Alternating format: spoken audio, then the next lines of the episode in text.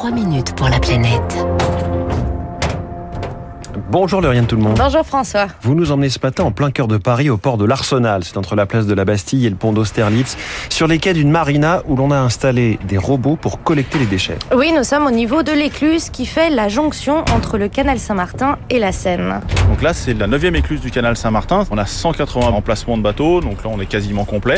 Alors, je suis Olivier Pérez-Gourbil, le maître de port euh, principal du port de l'Arsenal et je travaille pour l'entreprise Fayol Marine, gestionnaire de port. À quai comme sur l'eau, la zone est très fréquentée. Qui dit touriste dit déchets, mais euh, il y a quand même des animaux, des oiseaux qui amènent des déchets aussi. Les gens viennent pique-niquer euh, autour le midi, des gens qui travaillent aussi dans des bureaux. Euh, c'est des bouteilles en plastique, c'est quelques bouteilles en verre et beaucoup de polystyrène. Selon un rapport du groupement d'intérêt public de Seine-Aval paru l'an dernier, tous les poissons et crustacés de la Seine seraient contaminés au microplastique. Des déchets citadins portés par le vent et le courant qui sont difficiles à ramasser. C'était à la main, à l'épuisette. Il n'y avait pas d'autre choix. hein. C'est un job qui est dur, qui est pas agréable. Là, le collector, c'est 300 litres de déchets et 100 kilos de déchets qui peuvent être collectés, notamment pendant la nuit, euh, sans intervention humaine. C'est un vrai progrès. Depuis quelques mois au port de l'Arsenal, on a donc remplacé l'épuisette par un robot électrique nommé le Collector, installé à quai par l'entreprise Port Alumarine.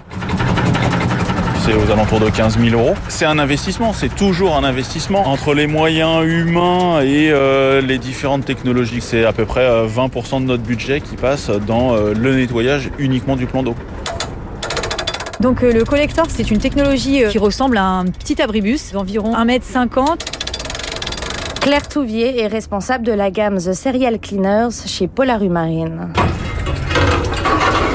Ça se constitue d'une cuve qui va venir récupérer les déchets aspirés et d'un ensemble de flotteurs qui permettent à la cuve euh, de rester toujours à la surface de l'eau malgré euh, les variations de niveau d'eau, les courants, et euh, de permettre au système de pompe qui se trouve à l'intérieur de venir aspirer et de n'aspirer qu'en surface. On est sûr que ce qui est là, si c'est pas rattrapé, de toute façon, ça finit dans la mer et ça va finir sur les continents de plastique. La pollution des océans commence donc dès le littoral, mais que faire ensuite de ces déchets?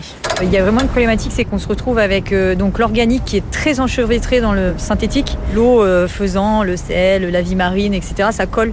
Il y a un vrai sujet qui est euh, avant même de pouvoir revaloriser, par exemple les petites billes de polystyrène. Comment est-ce qu'on trie? C'est quelque chose sur lequel on commence à travailler avec des labos.